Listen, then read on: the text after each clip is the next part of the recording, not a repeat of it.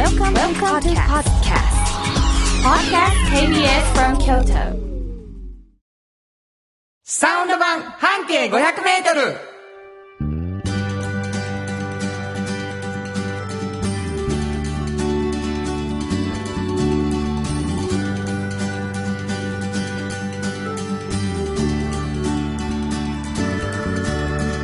こんにちはフリーマガジン半径 500m 編集長の炎上真子です。サウンドロゴクリエイターの原田博之です。9月19日になりました。はい。あのー私たちの番組サウンド版半径 500m なんですけれども、はい。えーと実はですね、うん。えー今日は103回目ということなんですけれども、うん。えーと100回を超えたということで、はい。たくさんお便りがあの来ておりましてですね、はい。本当にありがとうございます。ありがとうございます。えーと代表して橋溝さんという方。はい。炎上さん原田さん放送100回クリアおめでとうございます。ありがとうございます。第1回放送から聞かせていただいていますが、正直ここまで続くとは失礼ながら思わなかったです。ごめんなさい、なんかとっつきにくい感じがしてました。えなんでやろうな、うん。でも特に最初の頃には自分が好きな洋楽の曲が聴けてたの。ほうほう。やっぱり炎上さん、はい。バス停当てクイズにちょっとハマってしまったんですよね。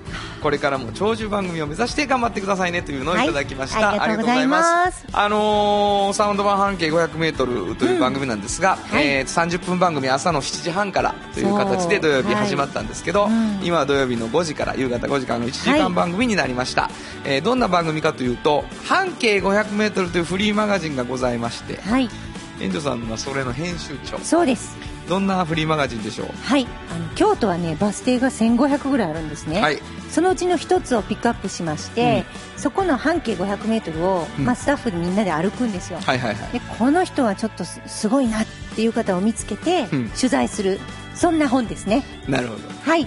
どだから自分がほとんど取材した記事。はいというのがですね、うん。えーもう50 6ですね。この間出ましたね。おめでとうございます、は56冊になっておりましてですね、56が出たの？あえなん57が出ました。57が出ましたね、はい、57がえー9出ました。月10日に57が出まして、はい。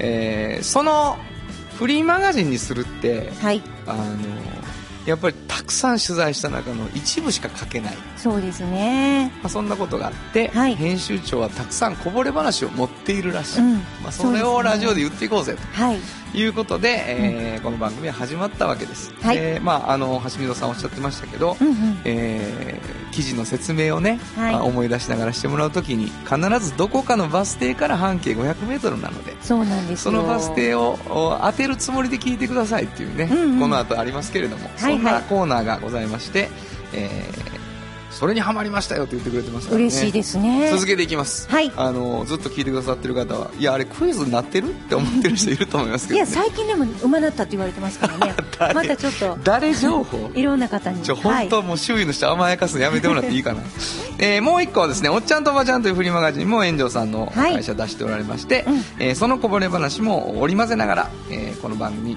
進めていきたいと思います。はい。私たちメールを欲しいなと思っています。メールアドレス教えてください。はい。メールアドレスは500 KBS 京都数字で500 KBS 京都こちらまでお願いします。ということで KBS 京都ラジオからお送りしていきますサウンド版半径 500m 今日も張り切ってまいりましょうサウンド版半径500メートル。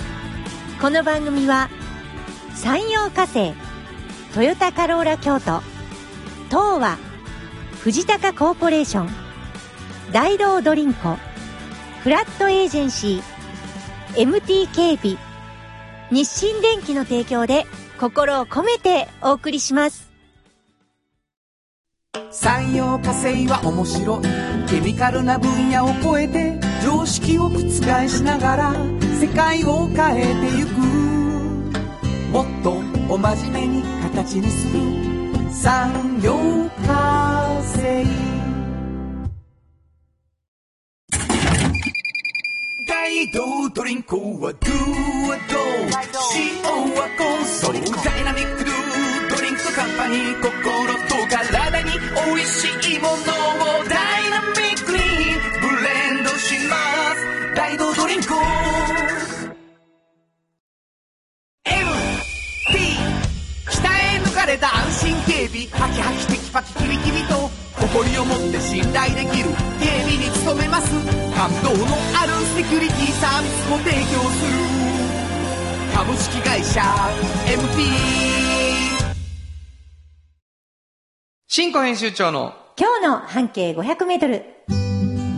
このコーナーでは京都市バスのバス停半径 500m のエリアをご紹介するフリーマガジン半径 500m 編集長炎上進行がページに載せきれなかったこぼれ話をご紹介しますはい。あのー冒頭でも言いましたけれども、おどこかのバス停の取材。はい。半径 500m で探し出した誰かということについてお話を伺うんですが、はいはい。えー最初にヒントをね、いただいとこうかと思うんですねバス停の、そうですね。あの、言い過ぎんとこうと思って、うん。えっと、伏見の方っていうだけ言うときます。こんなん分からへんでしょ？伏見の方。じゃあ進行。はい。ヒントどういうことですか？いやね方向しか言ってへんやん。伏見え伏見じゃないの？伏見ですよ。伏見ない、うん。伏見の方。ほううん。ほうってないだからなんで？え、うまいこと言えたと思ったんですけど、ダメですまあかうん。えー、というわけで、うん。伏見の方のバス停、そうですよ。そんなんで。なんでですか？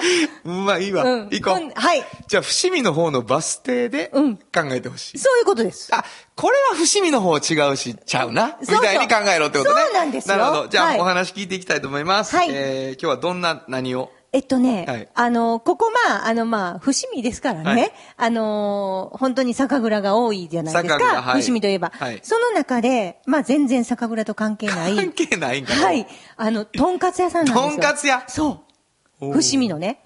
ほんもうこれでもう、あれやな。うん。あそこら辺やな。うん、分かった人いるかな？それとはすごい通やと思います。あ、そうなの？うん。そんな目立ってたまらんようなね、とんかつ屋さんじゃない。ではないはい。でも、伏見の人はきっと知ってると思うんですよ。なぜ知ってるか。はい。もうこれはね、あまりにもそのとんかつが柔らかいからです。ほんまに柔らかいんですへよ。ーでね、ロースとんかつなんですけど、その柔らかいには秘密があって、うん表面も裏面も、もう50回以上包丁入れてあるんですよあ、なるほど。ずーっと細かく。はいはいだからもうあの、筋という筋が切れていて、なるほど本当に柔らかくなってるんですね。はもう、この方、あの、すごいんですよ。あの、ちゃんとね、あの、お勤めされてたんです。食品会社に。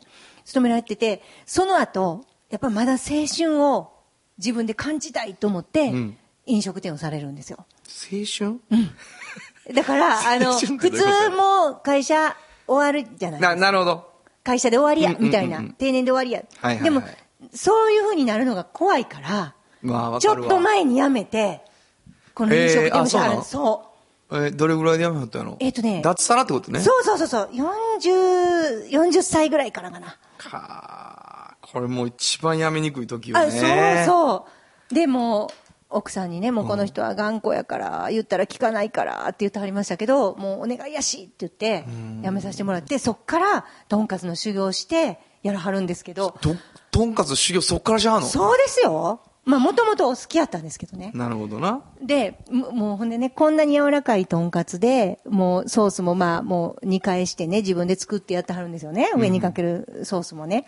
でも、一番はね、もう私もほんまひっくり返ったけど、とんかつ食べた後のコーヒーやって言わはるんですよ。どういうことですか？だから、とんかつを食べた後のコーヒーで、やっぱり美味しかったなっていうのが決まるって、この人は言わはるんです。なるほど。で、そんなコーヒーが美味しそうな店な感じも出てないんです。じゃあ、う正ちで、直。うちで飲めってことないの違うんですえ？ちゃんとコーヒーが、ドリップコーヒーを入れてくれるあ。違う違う。だから、その店で飲ましてくれるんやろ？あそうそうそううちのコーヒーで、そう最後完結してやってそうことね？なんです。でもね、あの、こんな言い方あれですけど、外から見てそんなコーヒなるほどなるほどーがうん、もう、よもやこんな、あの、ドリップで出るような店ではないんですよ。はいはいはいでももう、ドリップでもゆっくりと立ててくれはるんですね。はいはいでそれを最後に飲んで、だから入った時もなんか普通のとんかつ屋さんっぽいのにこんなにこだわってると。うんで、最後、コーヒーをドリップと、うんなんかインスタントで入れそうな雰囲気のお店なんですよ。感じは。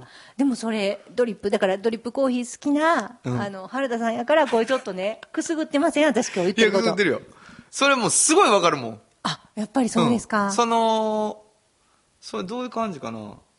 えっと、エンドマークってことようんうんうんね。うんその、あ、本当に美味しかった。本当に美味しかったなっていうコーヒーになんやろうな。そう、そう。だからコーヒーが美味しいんじゃなくて、コーヒー飲んでる時にとんかつが美味しいんやろ？そう、そう言うたった、この方も。あの、だから、コーヒーちゃんとしたん出さへんかったら、あかんみたい。いや、そりゃそうやろ。それはだってもう、そのうまかったとんかつを、台無しにする、そう美味しくないコーヒーとか嫌やかそう、らね。そうそうそうそうそう、うんだから、もうほんまにコーヒー一生懸命入れはるんですよ。コーヒー屋さんじゃないんですよ。そうやな。今みんなコーヒーが飲みたくなってる可能性があるな。その野菜、あの、柔らかいとんかつは、柔らかさ以外も美味しさはあるんでしょ？あるんです。あのね、あの、とんかつってね、すごいシンプルなもんやって言わはるんですよ。要するにお肉に衣つけてはいはいはい揚げるでしょ？だから、シンプルなだけ、やっぱこだわるところをたくさんないと、そんな家庭でもできる味になるよと。で、ここは、あの、パン粉も生パン粉です。埼玉から仕入れてあうわ、るんですよ。すごいなぁでもうそのパン粉しかダメですかと思うんですけど、もうその人は全然違うんですって。もうね、あの、ここの人曰く、あの、お米の粒みたいな、うん。そんな感じでパン粉を探したんですよ。お米の粒をまとってるようにしたいと。だから、サクサク。もう一回ちょっと食べてほしいです。で、最後のコーヒーまで絶対飲んでほしい、ここで。もちろん飲みますけどね。すごいでしょ？お名前だけ聞こうか。え、とんかつ屋さんの名前ですか、勝弘。勝弘さん。うんどんな字？えっとね、カーツはひらがなでああはい、ヒロは、あの、広いっていう字の難しい字あるでしょ？わかりますか？広いっていうのの難しい字。こう、こう、ほら、こう、こう、ほら、こうではわかりませんよね。わかりませんよね。わかりませんうんか、広の、広いっていう字の難しい方の。い字です勝弘さん。はい。えー。どうしようかな。バス停聞こうかな。バス停わかりますか？勝弘さんでは全然わからへんな。うん。俺はね、わからへんでしょ？うん聞くはいバス停、。京橋っていうバス停です。京都の京に橋で京橋っていうの京橋あ、中小島の近所ですね。え、あ、そうですか。はいえー。京橋さんからはもう歩,、はいい。歩いて。歩いて、えーっとね、10分ぐらいかな。10分もかかんの？か ?500 メートル以内やんの500メートル以内ですよ。へー500メートルゆっくり歩いたら12、3分かかるんですね。そう、そう、君それな。探しもんしすぎやわ。いや1キロ15分やから。そんなことないです、ないです。じゃあ、じゃあ、そうやろ？いなんかもう、あれですか？一目散に逃げるみたいな感じで、違う違う500メートル歩くんですか？じゃあもう、これ募集するわ。これ募集する。あの、1時間4キロって全然急いでない。普通に歩いたら、だいたいそれぐらい。ほうほただ、これ皆さん誤解がないように言っときますけど、はい500メートルは厳密に守ってます。う。厳密です。はい。ユニオン A さんのはい500メートルについはいて僕は何回も見てますけど、あ、500メートルないわって言って諦めてる時を何回も見てますから、これ間違いないんですけど、はいあ、そう。うんじゃあちょっとバス停からはあるのね。ちょっとありますね。ちょっとあるんですね。はい、ちょっとあります。えー、かつネットで調べられるもう。すぐに出てきます。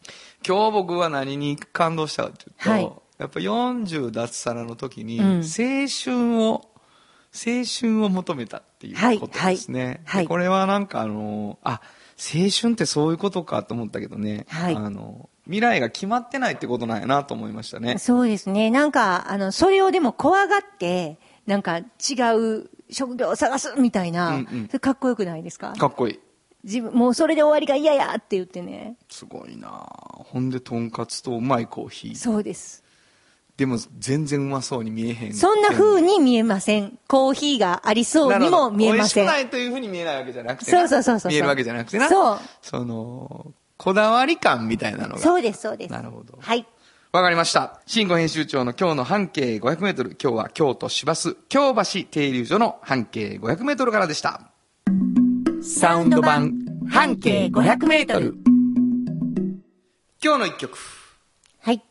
ここで今日の一曲です。えー、もうね、とんかつ、僕曲探すの僕の仕事なんですよ。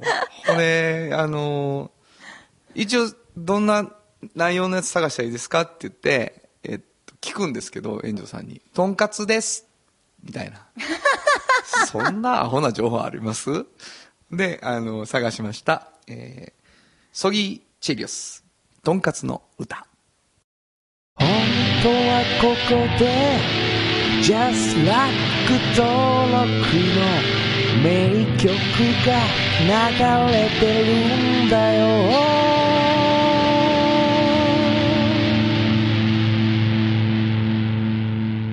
あのー調べてね、とんかつの歌、とんかつにまつわる歌で調べてね、とんかつの歌、森重久也っていうのが出てきたんですよ。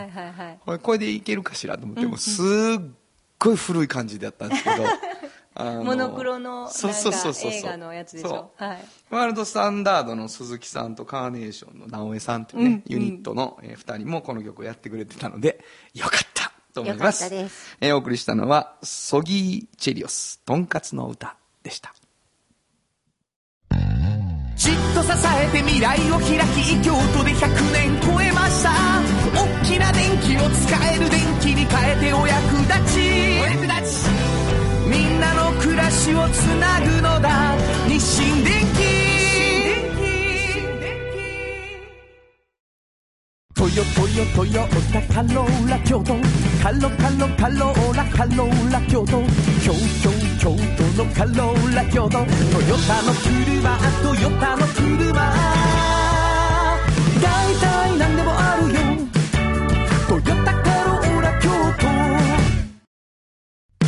都童話の技術力で広がる世界はなのから聞こえその技術をもとに新しい未来を切り開く。童話童話童話株式会社。原田博之の音楽機構このコーナーは私炎上真子が独断と偏見で原田さんの曲を皆さんにお届けするコーナーです。ありがとうございます。今はい。日は、あのー実はちょっと頼みもあってですね、うんうんあの、この曲紹介してよっていう曲があるんはいですけどね。はいはい。はい。サウンドロゴと、うんその、曲のうん。間みたいな。はあ、はあはだからサウンドロゴ的に使っ、作ったんやけど、あ、うんうんうん。一曲やっていうなるほど。曲があるんです。はいはい。でこれ以前紹介したんですけどね。はいはいはい。ノリノリ歯磨き。ああ、私なんか、どうやって歯磨くって聞かれたことがある、これで、確か。誰に？あ、俺に？原田さんにあはい本当に、うんそうそう。でね、これね、うん。あの、3分、うん。だいたい5分ぐらいほんまはさ、はいはい。かけて磨いてほしいらしいのよ。なるほど。で、歯科衛生士の方がうんうん僕に、その、自分ができることって何やろうって考えたときに、うんうん。その、なんかね、うん小学校の同窓会で、うん。あの、自分は歯科衛生士なんやけど、うん。その、同窓会委員になったんですって。うんうんうん。40代の頃にの。うんうんほんで、あの、プログラムを考えてる時に、うん。どうやって終わろうかっていううんうん。話になったんやって。ほんで、こう、盛り上がったりもしてるし、みんながどういう風にしたら、こう、楽しい気持ちで帰れるっていうか、はいはい自然に帰れるかっていう話になった時に、その自分たちの学校でうん、下校時間に流れてた音楽を、はい。その最後の時に、ただ流すっていう方法を取ったんや。なるほど。そしたらみんなが、ファーって帰ったんやって。ほんで、それを見て、うん。めっちゃすごいと思ったんやって。うんうんうんその音楽の力が。うんほんで、うん。自分も歯科衛生士として、はい。歯磨きの歌を持ってたらいいなと思ったらしいね。それがきっかけなんや。そうなんです。ほんで、その話をいただいて、うんうんうん、で、学校の小学校で毎日流れるうん3分間の歌。はい。それを、は歯磨きの順番の歌を作ってほしいっていうお話が来たんですよ。なるほど。聞く？もうこれ何年間の、もう、もう5年とか6年とかなそしたらやっぱこれを聞いて育っていった人がいるわけじゃないですほんか。今回新しくその子、その作った人と喋った時にね、もう本当に40代になった時に、うんそれが流れたら、うわ この順番で磨いてたっていうことがあったら、うんもうそれで私はゴールですって言ってはったよ。だいぶ先やな、言ってたけど。でもそういう可能性があるぐらい小学校、いろんな小学校で流れてんのよ。うーん、いい、それいい。あほんまうん、聞いてみたいです。聞いてみましょうか。はい。ちょっと笑けますけどね、聞いてみてください。ノリノリ歯磨きです。全部の歯磨いているかな確かめてみよう。鉛筆持つように歯ブラシ持って上手な歯磨き始めよう。この歌で順番覚えよう。左上の奥から一本ずつ丁寧に。優しくこちょこちょ。まずは表左の上から。優しくこちょこちょ前の歯こちょこちょのこちょ間に毛先が当たってるかな？右上こちょこちょこちょこちょ右上の奥まこでしっかりちょこちょ済んだらそのまま下に行き。右下こちょこちょこ右下の一番奥からこちょこちょ前の歯こちょこちょこ歯と歯茎の間に毛先が当たってるかな？左の下もやっぱりこちょ左こちょ下も奥までしっかり。表はこれでピカピカださあ裏側も。左上の奥から順番に奥歯はこちょこちょ前歯はシュッシュッ。左上から始めよう。優しくこちょこちょ前の歯かかと磨き歯ブラシのかかとを前歯の裏に引っ掛けて右上こちょこちょこちょこちょ右上の奥までこちょしっかりこちょ済んだらそのまま下に行き右下こちょこちょこちょこちょ右下の一番奥からこちょこちょ前の歯かかと磨き歯ブラシのかかとを前歯の裏に引っ掛けて左の下もやっぱり左下も奥までしっかり裏も表もピカピカだ。今度は歯ブラシをしっかり握ろう。最後は奥歯の噛み合わせ。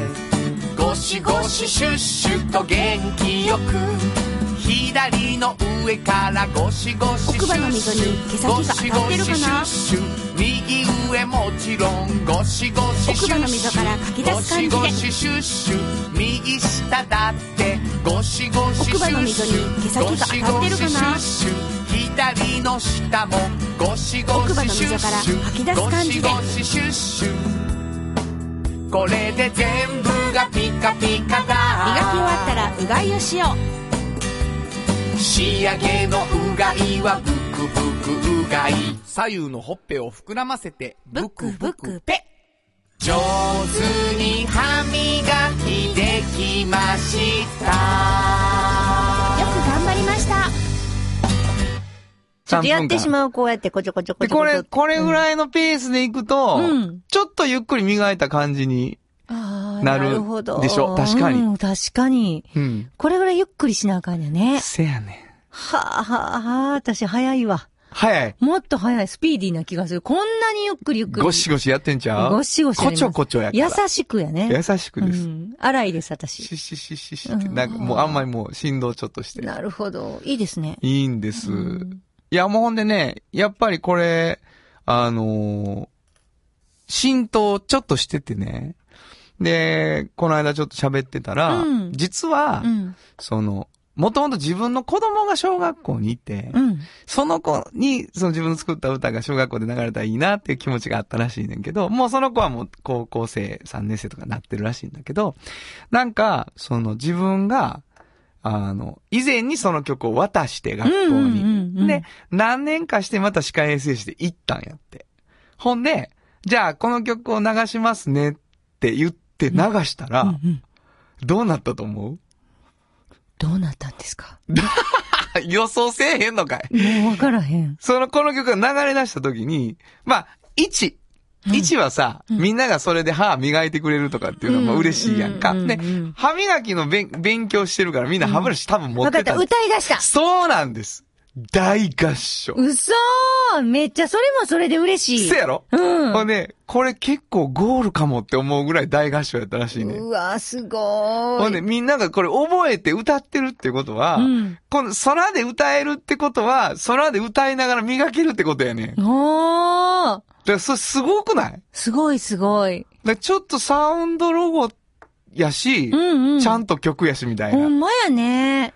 まあこれあの、うちのベースのアリちゃんが、うんあの、女の子はやってくれてるんですけどね。うんうんうんうんあの、旗の間に入って 磨いてるかなって言ってくれてる。言ってはる言ってはる。めちゃめちゃ面白かった有田さんなんですね。有田さんなんですけどね、うん二人でやってて。へえ。なんかこう、時間とともに曲が浸透していって、それ地味なことなんやけど、うんうん。でもすごい数の人がその曲を知っているいろんな小学校で流れてるので、もしかしたら、あの、もしこれ聞いてくださってる方ね、うんお子さんいたらあんたこれ知ってるか言うて、何人かに一人は、あ、うち流れてるでって小学生だったら言ってくれはるかもしれないという曲でございましてね。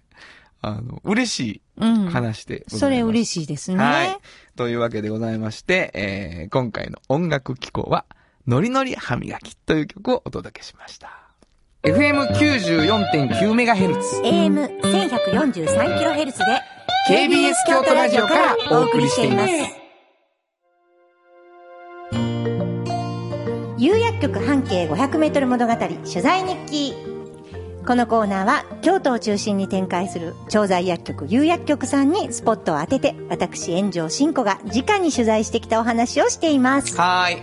えーと、はい。有薬局さん、あのー半年にわたって毎週ラジオドラマやってたじゃないですか、はいはい。であれ毎月ね、うん。有薬局さんのホームページで、はい。あのー毎月1本ずつ、えっ、と、1ヶ月分、はい、4、4本か5本ずつまとめたやつ上げてるじゃないですか。はい。見れるんですよね。そうなんです。ほんで、もう2月うんうん。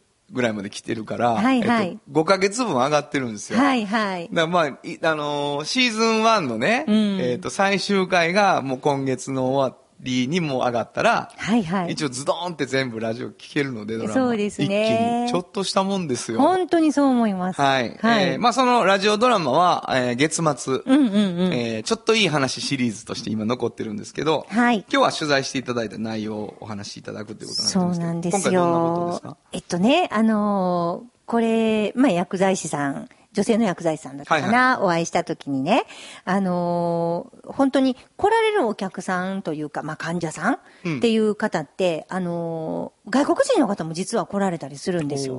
これね。うんで、そういう方いろいろ、あのーまあ、どっかがお悪くて来られるじゃないですか。はいはいはいそういう時に、まあ、片言だったり喋れない方もいらっしゃるんですけど、うん薬剤師さんってやっぱりその人のことをいろいろ知ってあげないといけないし、うんいろんなことコミュニケーションを取ってくるっていう話ずっとしてるじゃないですか。はいはいはいそうやなそしたら、やっぱ語学ってできた方がもちろんいいでしょ？お前ね。で、この薬剤師さんはね、あの、ネットで調べて、ある時、クロアチア人の方が来られたことがあったんですね。大変やな。そう、いろんな国の方。で、あの、しばらくね、ま悪いとこが治るまで通われるじゃないですか。もう、時には1年になることもあるだろうし。で、あの、ネットでね、あの、調べたんですよ。で、あの、語学をね、なんとか習得しはったんですよ。え？すごいでしょ？ほんでね、あの、だから、来られる時にちょっと元気ないなと思った時にね、なんかね、あの、お元気ですかっていうのを、カコステって言うんですって。クロアチア語で。クロアチア語うん。で、ほうカコステって言ったらね、うんびっくりしちゃったんですって、向こうの人がなんで知ってんの？みたいな。ほん で、それでもうすごい元気になって、うんなんかちょこちょこちょこって喋れるようになって、うで、最初ちょっと分かりにくかったけど、またネットで調べたりすることを繰り返して結構喋れるようにならはったんですよ。この人が、ん薬剤師さんが？薬剤師さんが。クロアチア語そう。で、それ、これ以外何も役に立たへんかもしれんけど、って言ったはったんですすけど。ごいね。もう本当にね、でもそ、そういう、なんていうかな、心遣いというか、まあ、優しさはいはいはい。っていうのが、もう本当にこう、やっぱ患者さんに通じると思うんですよ。そやな。もう安心。ね、やっぱね、こっちに来てどんな事情できてるかわからないけれども、仕事なのか学生さんなのかわからないですけど、来られた時に、やっぱりね、その不安じゃないですか、ご病気もなられたりしたら。で、ね、怪我されても。だから、そういう思いやりがいるんやなって。で、最初は無表情だったんですって、その方。せやのにね、ものすごい笑わはるようになってきたんですって。すごいなと思って。ちょっとびっくりしたでしょ？いや、すごい。本当にい。や、まあでもその、あれやけどな、過去捨てって言ったおかげで、多分クロアチア語でめっちゃ言われたと思うけどね、その後。何にもわからへんことをね。俺は自分の家が教会じゃないですか。でローアの方がね、ローア者の方がおられて、はいはいほんで、牧師の息子やしっていうので、あいうえおだけ手話で覚えたのよ。うんうんうん。ちょっとできる感じで挨拶したら、あの、説教の通訳しろ言われて、横座らせたけど、1ミリもできへんかったことがあるからな。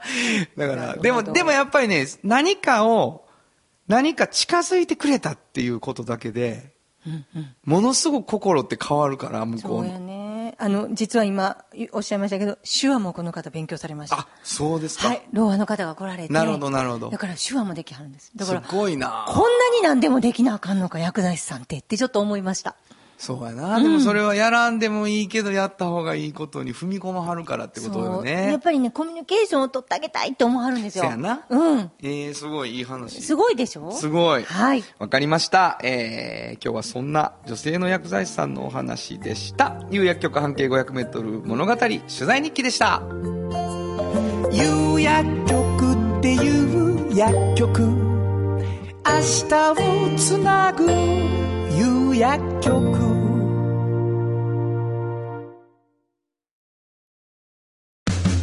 のづくりに店づくりお客様の欲しいを届けるカンパニー。汗をかきかき喜びを共にトータルソリューション。藤高コーポレーション藤高コーポレーション。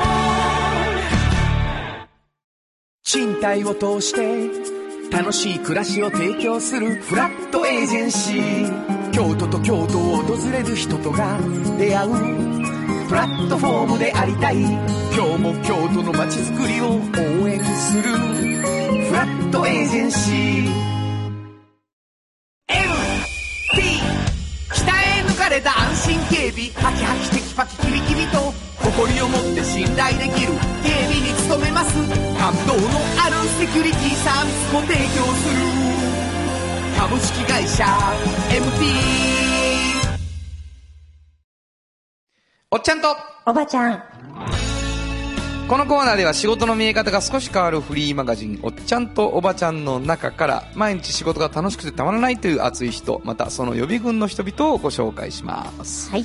まああのーおっちゃんとおばちゃん、えー、本当に若い子たちが自分の未来をうんどうしたらいいかっていうヒントをね、うん。あのさりげなく上手にとも思うんですけどね。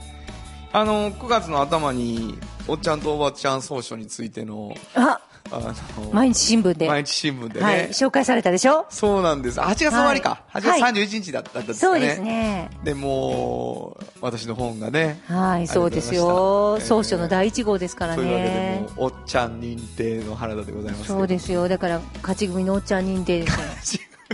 はい。うちの編集部が認めた第、第第1号でね、ありがとうございます。あのー音楽で生きていく11の方法という本をね、そうですよ遠藤さんとこから出させていただいて、うんうんうん地味に、地味に売れております。いや、本当に。どうやったら買えますか？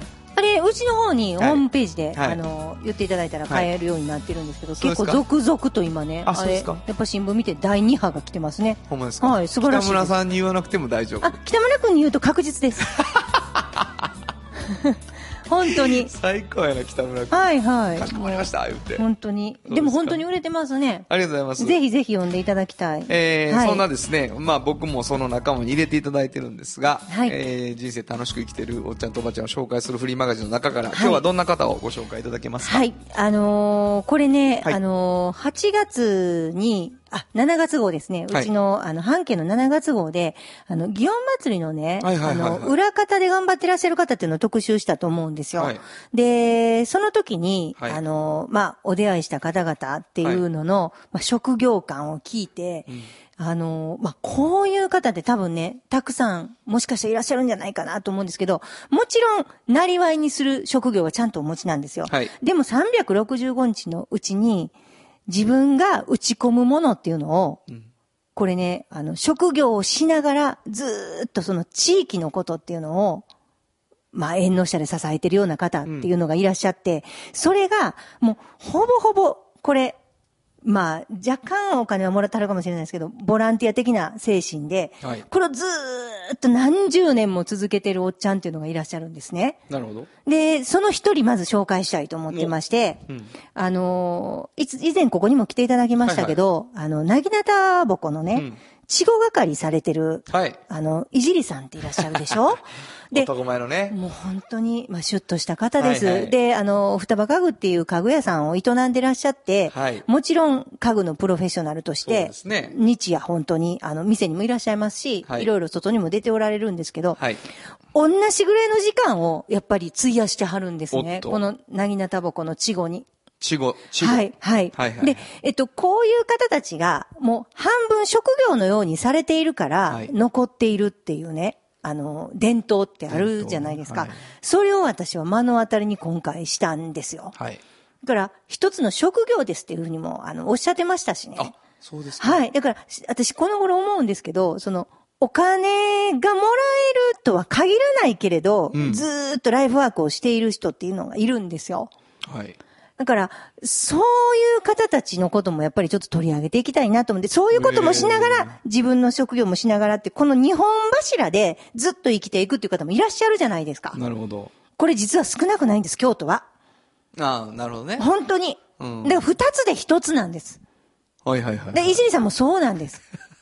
え、なんか、青年の主張がなんかされていらっしゃるもん そう、そういうことないですよ。なんか、気合入ってました気か合入ってます。びっくりしました。いやあのーまあ、言えば遡ればね、はい小学校3年生の時から、うんこうすごいでしょ？歴史が、はい小学校3年生の時から、このいじりさんって、なぎなたぼこの生やし方にまず入るわけですよ。あへだからえ。、祇園祭りの伝統に携わるっていうことが、まず小学校3年生からですよね。で、生やし方をずっとした後に、あのー、稚語にももちろんなられるんですよ。はいだから、稚語になったことがあるっていうことは、まあ、あんまりね、皆さんなられないので。そらそうですよやっぱり、だからここ、皆さんなられへんよでしょ？だから、なった人しかわからない苦労とかね。そらそや。うん。だから貴重じゃないですか、ある意味。だから稚語係もされてるんですけなどる、覚えてはるんです。こういうのが嫌やったとか。うん、なるほどね。たった本当に1年のことだったんですけど、でも、何が痛かったとかね、ここに当たった、あの、こめかみのところに当たった紐が痛かったとか、結び方が、あの時怖かったとか、はいはいはいこういうす、こうする時難しかったとか、全部、やっぱ鮮明に覚えてあるじゃないですか。なるほどな。その方が今度また新しいイチゴをずっとね、育てていかはるんです。よ。それ具体的には、どのタイミングから、どのタイミングまでを見張るんですか？ちえっとちごさんね、ちごさんが発表にななっって、で、えっと、そこから、もちろん本番までの間の数ヶ月ありますよね。その時に、まあ、もちろん着物も合わせに行ったりとか、ご挨拶行ったりとか、で、ここでこうするんだでっていうのを全部教えて、はいはいはいリハーサルみたいなことも、まあ、リハーサルではないですね。リハーサルないから。言ったら、こう、言っていくじゃないですか。はいはい行事一個一個。全部ですよね。じゃあ決まった瞬間に、もういじりさんのところに来るんや、うです、そうです、そうです。そうですそっからもうずっと終わるまでは、ちごさんとして、んその、一つ一つをお世話しはんやね。そうなんです、そうなんです。で、あのー言えば、なん、なんていうのかな。皆さん初めてのことでしょ？そうやな。うん。で、お子さんでしょ？小学校そうやそうや4年生とかうんそれぐらいじゃないですか。だから、その人に合わせるんですって。トイレに行きたいタイミングも、何もかも大人の時間に合わせずに。で、その方の、まあ、呼吸に合わせて行ってあげるんですけど、そのね、やめられへん理由っていうのが、いっぱいあるそうなんですけどね。その理由は、あのね、あの、わずか3分ほどですけど、二人っきりになる瞬間があるんですって。本番前に。はいはい。その3分がね、もうね、その3分がもう二人だけの会話になるんですよ。で、向こうも、もう根性座ってる時なんですよ。はいはいはいおちごさんも。うんで、じゃあ行こうかっていうはい声をかけて、じゃあ行きますって言って二人で降りていくって、もうその本当にシーンとした空 すごい気な張り詰めた。その3分で、外でわざわざわざわざ、もう出てくるのをもうマスコミも全部待ち構えてるんですよ、カメラも。で、全員お囃子方も行ってしまって、二人だけになる瞬間が、もうたまらんのですって。今までずーっといろんなことを教えてきて、やっとこう、こっから二人で、じゃあ行くでって言って行く。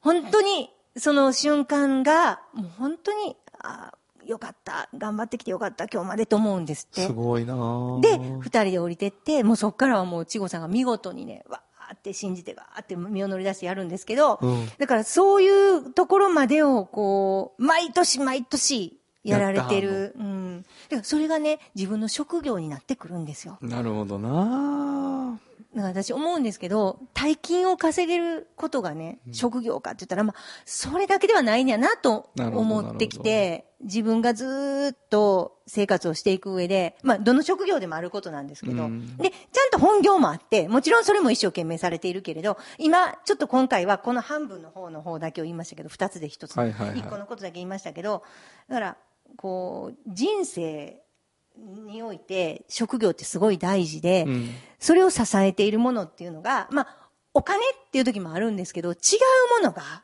長年やってきてる違うものっていうのがあるじゃないですか。そしてそれもスキルアップしてくるもの。うん。それが、いじりさんの場合は、この稚語係なんですよ。なるほどね。もう、でね、伝統ってね、非合理なことが多いっていう旗なんです。私うね。んもうほんま、合理的じゃないってことですよ。ねでもね、その非合理なんも、実はもう伝統やから、なるほど。その非合理をずっとやっていくことっていうものがいいんじゃないかなと思うっていう。言わはった？ええなんかその辺すすごいなと思って。かなるほど、なるほど。いや、あの、もちろんさ、おちごさんのお世話をする、それは双葉家具がなかったらできひんやんか。うんうん。でも、双葉家具があるっていうことを一生懸命やってる。うんでも双葉家具一生懸命やれる理由の一つに、俺、チゴ育てるのすごい大事にしてるっていうのが、まあ、助けになってるんでしょうね、きっと。私絶対あると思う。なるほどねうんいやー、なるほど。だから仕事って一口に言っても、そう、そう。なんか、人生そのものやから分からんよね。お金と直結してないけど仕事なものもあるという話ですね。で、それがあるから本当に原さんおっしゃったみたいに、本当に本業の方が頑張れる理由になったりもするし。なってのはあるでしょう。絶対あると思いますね。だから京都の仕事ですよね。なるほどなきっとね。わかりました、本日のおっちゃんとおばちゃんご紹介したのは、はい、え、ちご係のいじりひろゆきさんでした。サウンド版半径500メートル。今日のもう一曲。はい。えー、ここでもう一曲なんですけど、あのー、双葉家具さんってね、はい。あのー僕結構実はサウンドロゴも作らせていただいてはいましてですね。。一度ね、こちらでそうなんです披露しましたね。ではい。あの、今日のお話だとものすごい日本の、あのーあれを。伝統のね。そうそうはい。そうそうっていう感じなんですけど、北欧調の家具なんですよ。そうです。そうです。で、あのー曲はね、うん。北欧のアーティストにしようと思って、うんこの曲を選びました。はいアヴィーチー、ヘイブラザー。本当はここで、ジャスラック登録の名曲が流れてるんだよ。あの、アコギが結構ね、僕は、あの、ちょっと鳴ってたりするのが好きでですね。まあアヴィーチー亡くなってしまったんですけどね。えー好きな曲でした。お送りしたのはアビーチで、ヘイブラザーでした。童話の技術力で広がる世界は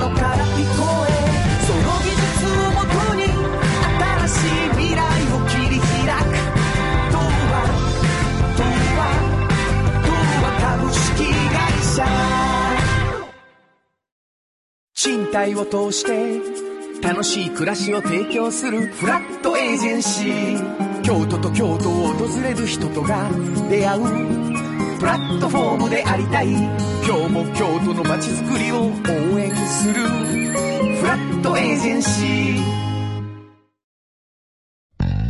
じっと支えて未来を開き京都で100年超えました。大きな電気を使える電気に変えてお役立ち。暮らしをつなぐのだ日清電機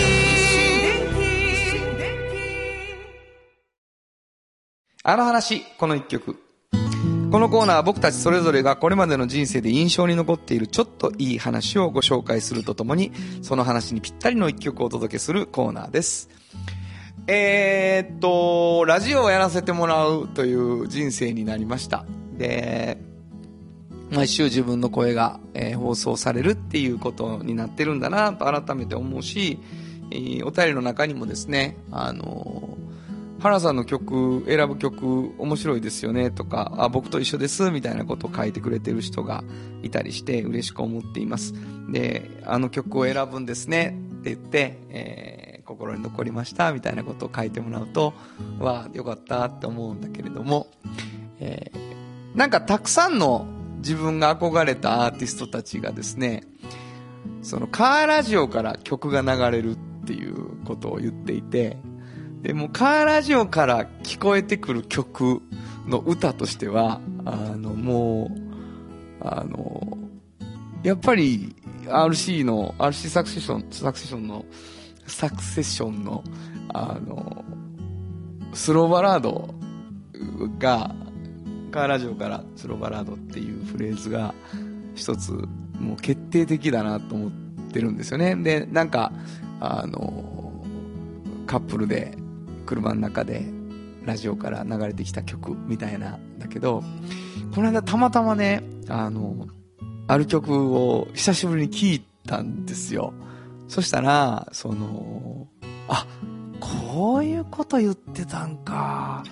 ものすごいいろんなことが、自分がその中学生とかの時に聞いた時は分かってなかったなっていう歌詞だったんですよね。ほんで、お気に入りの Like a Rolling Stone っていうフレーズがね、カーラジオから、あ、多分ディラン、ボブ・ディランの曲が流れてくるっていうイメージったと思うんですよね。で、ああ、そうか、こういう、ボブ・ディランの曲流れるっていうことやったんや。多分僕はその曲を聴いたのは10代のまだ浅い時で、そして何かわかんないけどちょっとアメリカンな世界観みたいなのを、に、もうかっこいいなと思ったんですよね。今聞いたらめっちゃ面白かったですけどね、歌詞。で、そしてあ、あ、そこに流れてる曲っていうのをパッとその時はイメージできなかったし、タイトルも一つの映画から撮られてるとかっていうこともあんまり分かってなかったんですけど、改めて聞いてそうやんな、そういうなんか憧れたアーティストたちの曲の中にもラジオは少し役割を果たしてんやなと思ったりしました。えーこの一曲今日は浜田省吾ラストショー。本当はここで Just like 登録の名曲が流れてるんだよ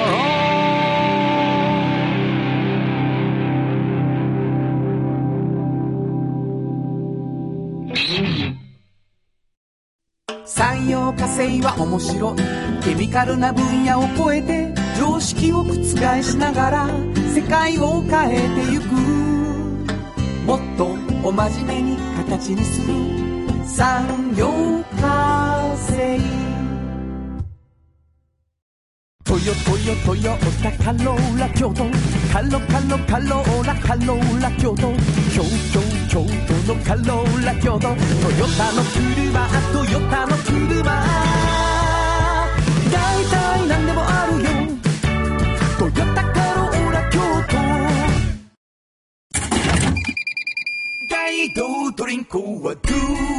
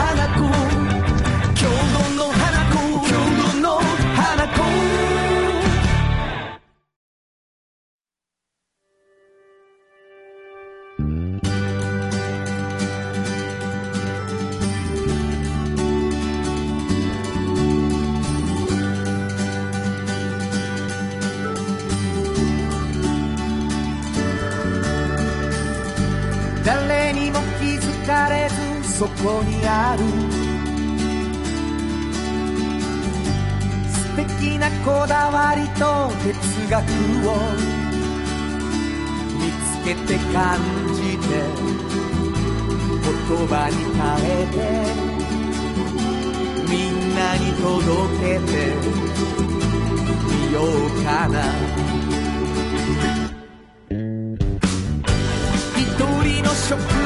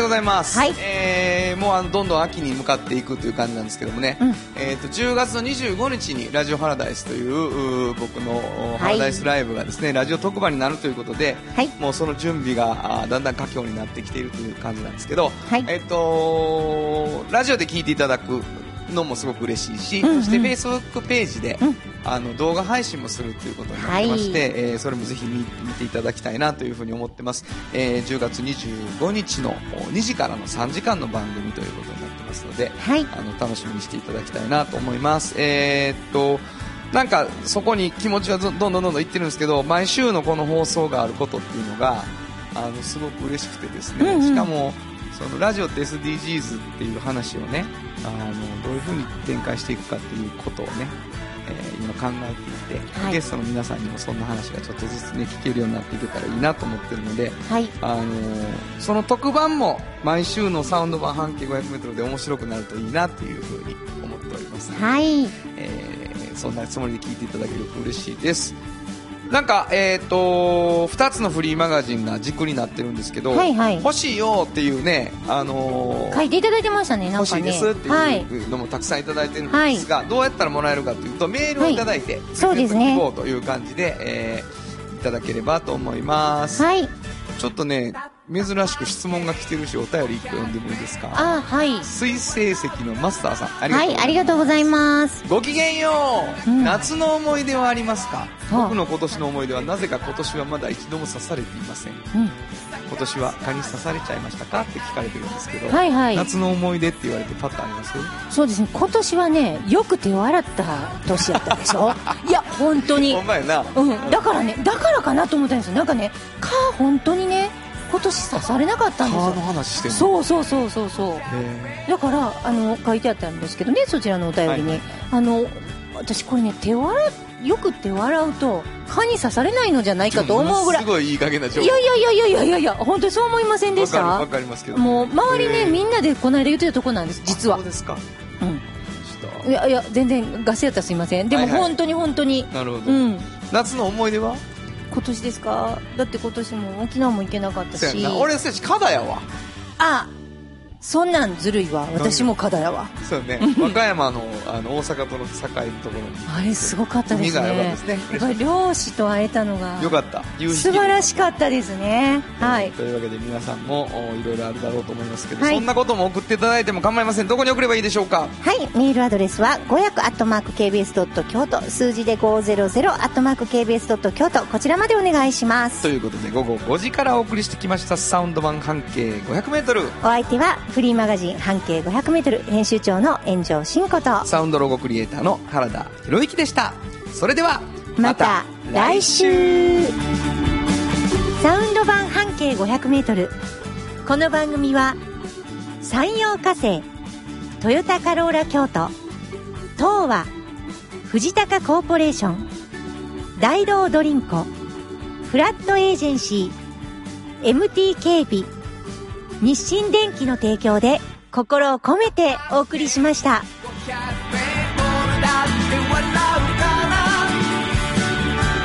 しめく中に答えはいつも隠れてた